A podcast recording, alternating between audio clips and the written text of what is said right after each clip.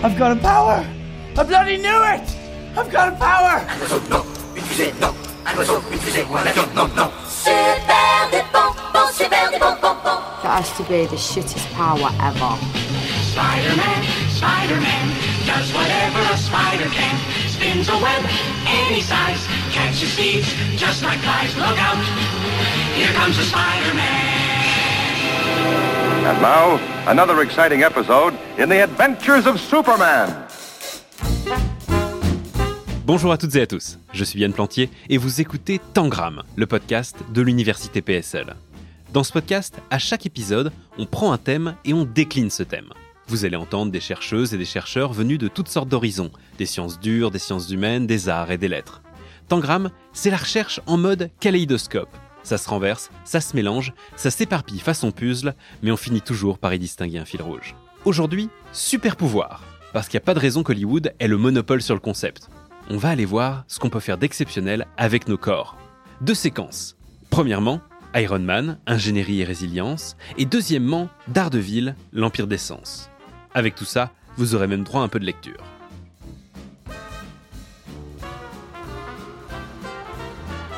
Mais pour commencer, respectons quand même les figures imposées des histoires de super-héros.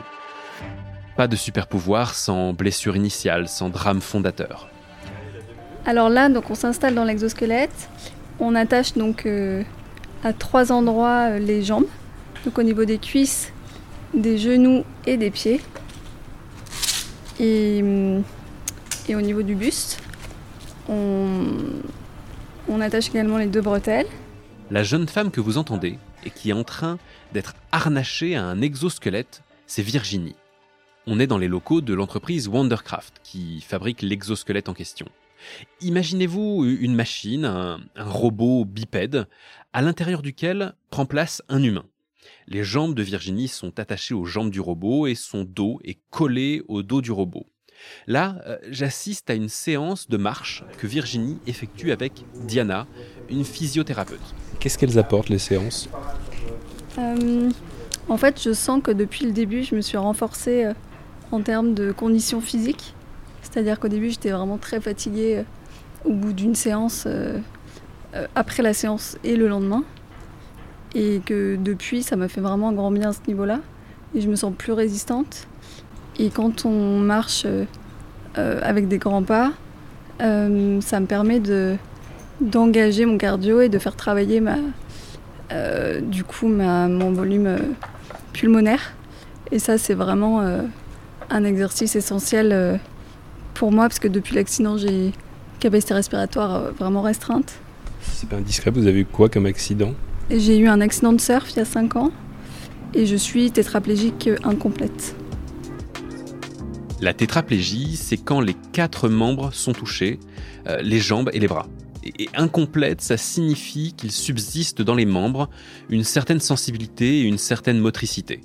La moelle épinière a été fortement abîmée, mais pas sectionnée. Au quotidien, Virginie se déplace avec un fauteuil roulant, mais elle peut encore, dans une certaine mesure, bouger ses bras et ses jambes, se tenir debout. L'exosquelette dans lequel Virginie a pris place peut bouger pour elle. Une fois installé dedans, il peut faire des mouvements de marche de façon automatique. Il peut marcher à sa place. Mais ce n'est pas de cette manière que l'utilise Virginie. Le gros avantage de cet exosquelette, C'est qu'on peut euh, diminuer son assistance et donc euh, venir euh, faire avancer l'exosquelette euh, en l'accompagnant avec notre force motrice des jambes quand on en a encore. ce que ça signifie, c'est que Virginie va pouvoir initier le mouvement avec sa force à elle, et que l'exosquelette va l'accompagner, l'aider, ajouter sa force de robot à la sienne. Diana, la physiologiste, contrôle sur sa tablette la répartition du travail entre l'humain et la machine. Là, par exemple, Virginie doit fournir 70% de l'effort. Donc le robot il va pas avancer le temps que Virginie elle n'a pas fourni d'effort. Voilà, là, ouais, là, je- Voilà. Super. Et donc l'idée de cette assistance c'est vraiment de faire un maximum de pas avec une assistance la plus basse possible. Donc engager un effort physique conséquent pour le patient et travailler vraiment à une haute intensité. Donc l'idée, c'est de travailler sur la vitesse d'exécution de pas et d'accélérer l'exécution. Très bien.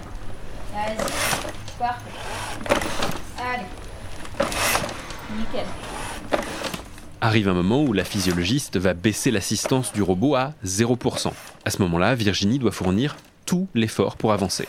Le boulot du robot, ce n'est plus d'aider le mouvement, mais simplement de garantir l'équilibre, la sécurité. Enfin, euh, simplement. C'est pas simple. C'est pas simple du tout. Comme le patient euh, ne sait plus parfaitement marcher, eh ben, il risque de faire quelque chose qui va le faire tomber. Là, vous entendez Maxime Brunet, jeune docteur en mathématiques appliquées et robotique à Mine Paris PSL. Son travail de thèse portait précisément sur cette question. Euh, J'ai designé des, des- des algos qui permettent au robot de euh, décider est-ce que le patient fait des actions qui sont dangereuses pour lui maintenant ou même dans le futur, ou, ou est-ce que ce qu'il fait, c'est totalement safe et on peut le laisser faire. C'est quoi C'est euh, trouver un équilibre entre la liberté du patient et sa sécurité? Tout à fait. C'est euh, trouver un équilibre, c'est même essayer de maximiser la liberté du patient tant que sa sécurité n'est pas en jeu. Donc c'est vraiment lui laisser tout le contrôle possible, euh, autant que possible, tant que ça ne va pas le faire tomber. À la base, avant que je commence ma- mes travaux de thèse, euh, il y avait déjà un mode de contrôle qui permettait à un patient de contrôler la vitesse de marche. Donc c'est vraiment la liberté qui est donnée au patient la vitesse à laquelle euh, il peut marcher à l'intérieur de l'exosquelette.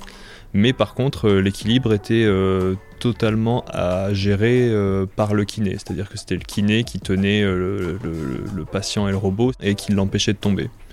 Euh, moi, le travail de ma thèse, ça a été vraiment d'ajouter et de modifier un petit peu ce mode de contrôle et d'ajouter surtout un, algorithme en plus qui regarde la sécurité du patient En vérifiant par exemple que le mouvement qui est en train d'être enclenché ne risque pas de faire basculer le patient avec euh, un centre de gravité qui dériverait dans une zone dangereuse ou à l'inverse en empêchant un patient de s'arrêter au milieu d'un mouvement déséquilibré.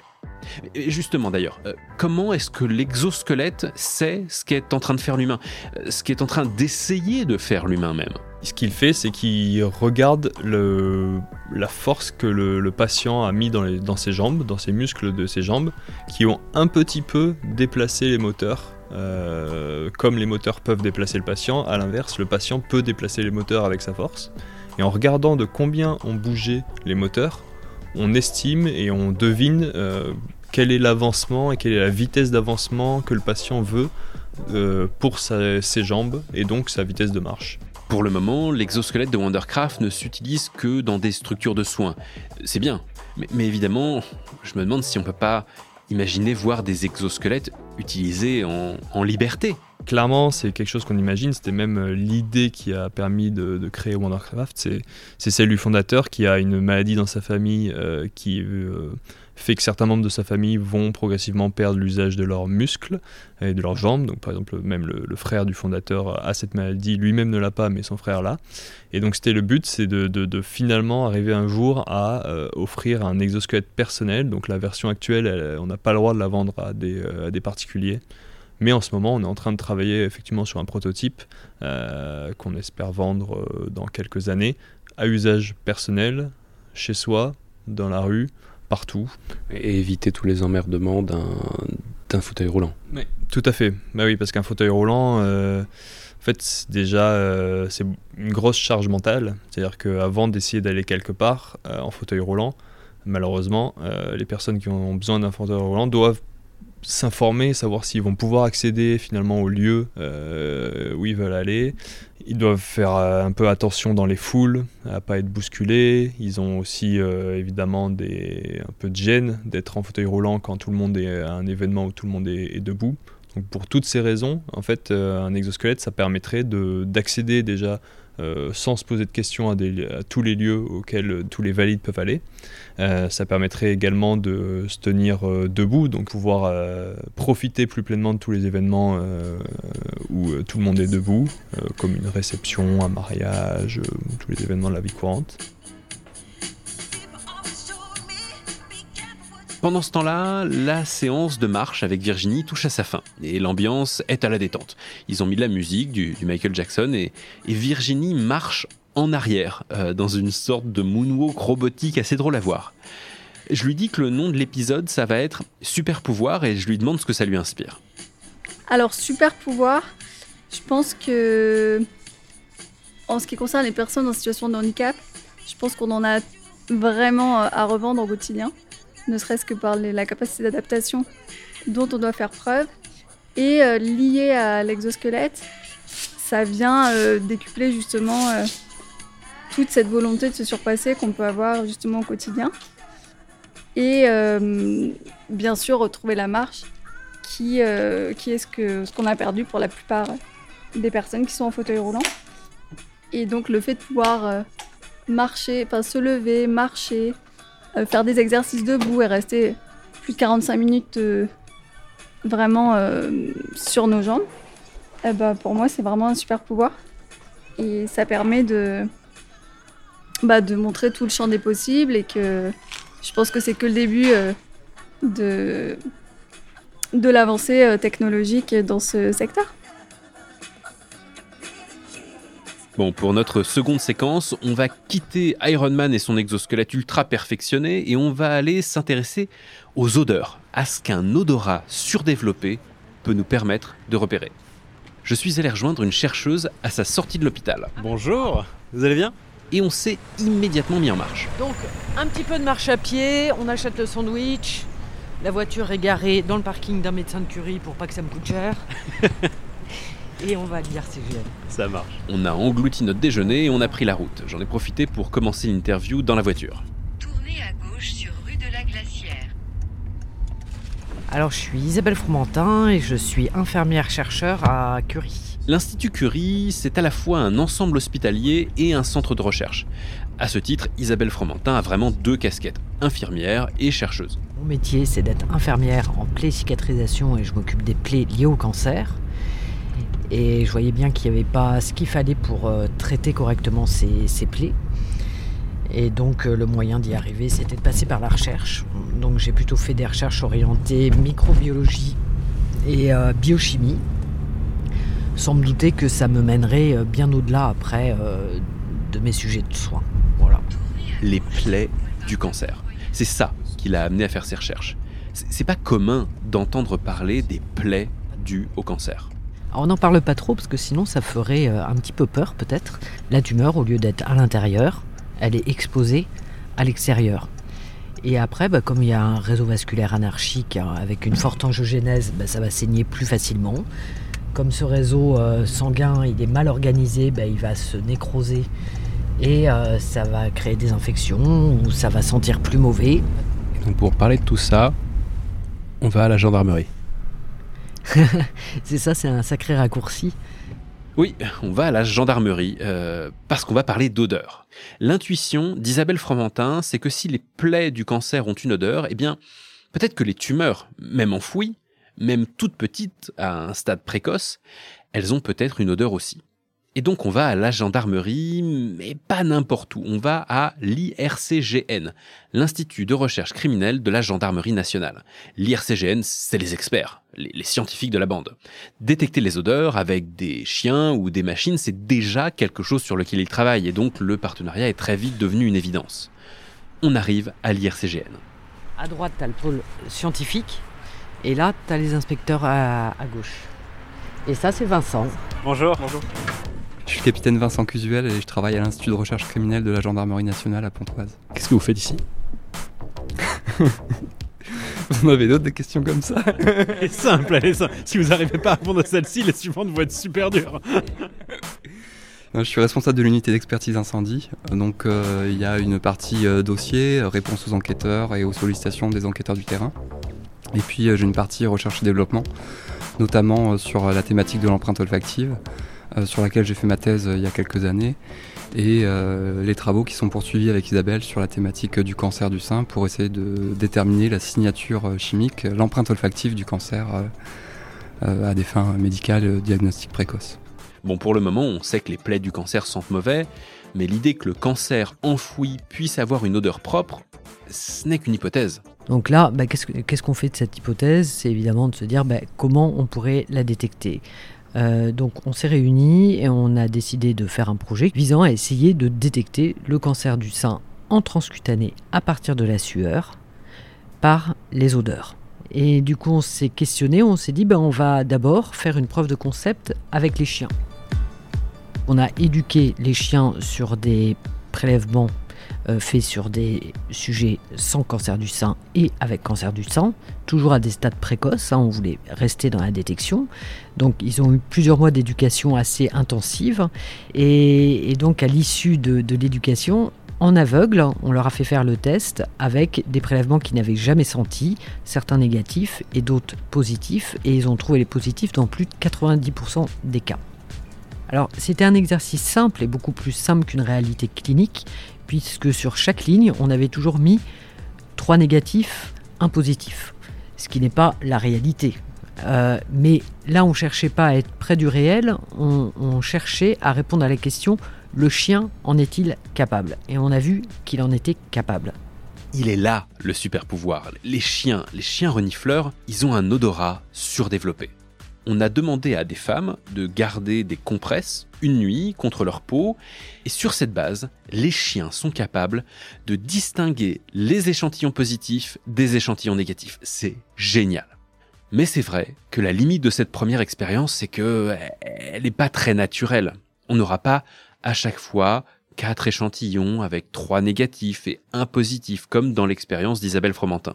Dans des conditions réelles où on peut avoir euh, aucun positif pendant longtemps, eh bien, le chien se lasse et le taux de réussite baisse. Ça, ça veut dire que pour l'instant, le chien n'est pas encore un outil de diagnostic acceptable. On ne peut pas aller voir des patients et leur dire euh, On vous a donné ce- ce- cette hypothèse de diagnostic, mais excusez-moi, le chien était fatigué. hein. et, et- ça, je pense qu'il faut bien le dire parce que, en effet, ils peuvent y arriver, ils ont les capacités d'y arriver, mais tant qu'il y aura une variabilité, c'est inacceptable pour un diagnostic aussi grave que le cancer. En attendant, vraiment, il est important de se faire dépister. Plus le cancer du sein est dépisté tôt, plus on a des chances de soigner ce cancer assez efficacement Bon, mais si on ne peut pas immédiatement compter sur le super odorat des chiens, on va pas rester là, euh, les bras croisés. euh, Qu'est-ce qu'on peut faire d'autre avec ces odeurs? Ben, On peut repartir de la base. Et la base, c'est que les odeurs, ce sont des molécules. Et que ces molécules, on peut essayer de les capter et de les analyser, non, pas avec notre nez ou avec la truffe d'un chien, mais avec des machines. Le rêve, ça serait de pouvoir tester des échantillons et d'être capable de dire précisément de quelle molécule est constituée cette odeur du cancer. Allez, direction le labo avec Vincent Cusuel. On a notre échantillon et on le met dans une première machine. Donc nous, ce qu'on va faire, c'est qu'on va les injecter dans ce qu'on appelle une colonne capillaire. Et en fait, toutes les molécules vont parcourir la colonne capillaire avec des vitesses différentes. Des vitesses qui vont dépendre bah, de leur poids, de leurs propriétés physico-chimiques, etc., etc. Et donc tout ça, ça va nous permettre de les différencier parce qu'elles vont sortir de la colonne à des temps différents. Et au moment de la sortie de la colonne capillaire, les molécules tombent sur une seconde machine, un spectromètre de masse. Donc ça, c'est l'appareil qui va nous permettre de les détecter et de les identifier. Dès que la molécule arrive, eh ben, on va lui envoyer des électrons dessus pour la casser. Et la façon dont elle va se casser, ça va être spécifique de la molécule. Donc ça va nous apporter des informations pour essayer de, de l'identifier. À la fin, ce qu'on a, c'est un spectre de masse. Un rectangle avec des points, des pics, une espèce de planisphère en fait, avec euh, toutes les molécules connues ou inconnues qu'on a vu passer. On pourrait avoir face à nous donc des centaines et des centaines de spectrogrammes comme ça, et sur lesquels en fait on pourrait finir par se dire c'est ce petit truc là qui est probablement la signature du cancer. Exactement. C'est vraiment voilà en fait on, on finit par comprendre par des outils statistiques que c'est ce point là Bah, dans ce truc gigantesque. On aimerait, hein, pour l'instant, on n'y est pas encore, on n'en est pas encore ici, mais on aimerait pouvoir dire oui, c'est cette tâche euh, à cet endroit, cette tâche à cet endroit, quelle que soit leur intensité, qui vont nous permettre, alors euh, pas forcément même euh, présence, absence d'un composé, mais ça peut être les ratios qui changent. Euh, vous allez peut-être euh, sécréter euh, plus d'une molécule euh, que d'habitude si vous êtes malade, etc. etc. Et donc euh, tout ça, euh, oui, c'est ce qu'on aimerait faire euh, par la suite. Sauf qu'on a face à nous quelque chose de tellement complexe euh, que, en l'absence d'une grande quantité de données, c'est encore difficile, quoi. Il y a ça plus la machine, il faut partir sur oui, des machines qui vont nous permettre d'aller plus loin avec de la haute résolution. Et ouais, euh, une fois qu'on a confirmé sa théorie, qu'on a défriché et travaillé l'énigme jusque dans ses derniers tranchements, on peut avoir les meilleures chercheuses et les meilleurs chercheurs du monde, et bah ça bloque. Ce qui manque, c'est pas un super pouvoir, c'est juste une machine plus précise. Mais bon, malgré ça, Isabelle Fromentin reste philosophe. Certes, ça bloque aujourd'hui, il faut voir le, chemin parcouru. On a lancé hein, le tout premier projet euh, un 1er avril. Euh, et donc ça m'a valu le, nom du poisson d'avril de l'Institut Curie. Ce qu'on peut voir de deux façons, soit c'est pas très gentil, soit c'est drôle, et bon j'aime bien rire, et ça nous a fait beaucoup de pubs. Euh, puisque les gens ne savaient pas si c'était une blague ou pas une blague, et ce qui nous a permis aussi de, de se faire connaître et de lever les fonds. Donc finalement, je remercie la personne qui a été méchante avec moi euh, de, de m'avoir appelé comme ça. Euh, aujourd'hui, et ça c'est, je pense que s'il y a quelque chose dont, on peut être fier avec l'IRCGN, c'est de se dire que beaucoup de gens essayent, alors non seulement sur le cancer, mais sur d'autres pathologies, euh, de justement faire du diagnostic par les odeurs. Et je pense qu'on a été vraiment précurseurs qu'on apportait aussi des, éléments scientifiques qui permettent de construire vraiment des, projets scientifiques. Et que ça, c'est, je pense, notre plus grande victoire aujourd'hui, c'est de dire que plus personne euh, trouve ça loufoque, et que ce soit avec les chiens ou en chimie analytique, qu'autour de la planète, beaucoup d'équipes travaillent là-dessus. Là, euh, le nombre de publications et de travaux euh, a vraiment été exponentiel et, ça, c'est vrai que c'est une, belle satisfaction. Et puis c'est surtout qu'on se dit que ben, un jour, même si c'est pas nous, peu importe, il y a quelqu'un qui va réussir et ça sera bien pour les malades. Et ça, je pense que c'est ce qui nous réunit. Hein. Quelquefois, on se dit qu'est-ce que font des soignants et, la gendarmerie nationale? Ben, je pense qu'on est tous dans le, dans le service public, dans l'aide à la personne.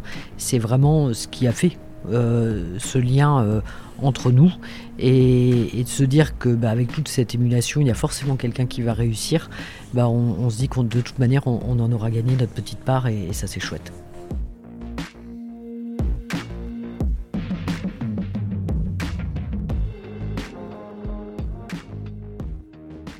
Bon, pour terminer cet épisode, j'aimerais finir par un texte, un texte que j'aime beaucoup. Euh, imaginez quelqu'un qui a un super pouvoir, un télépathe, quelqu'un qui peut lire dans les pensées des autres. Sauf que cette personne, au lieu de devenir un, super-héros qui va utiliser son pouvoir pour le bien, il va considérer que ce pouvoir, c'est une malédiction, et il ne va rien en faire. Il va vivre une vie banale et vieillir. Puis parce que rien n'est éternel, ce super pouvoir, ce don, il va le perdre. Perdre comme on perd ses cheveux, sa, vue ou son, audition. Il est vieux, alors il décline, et il voit son super pouvoir disparaître, alors qu'il n'en a jamais rien fait.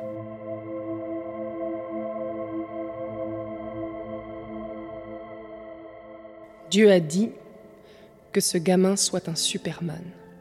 Et le jeune Selig est devenu un Superman au moins dans un sens restreint du mot, et pour un temps de toute manière. Dieu m'a mis là pour tout ce qui est arrivé, l'isolement, la souffrance, la solitude, même l'auto-apitoiement. La justice Où ça?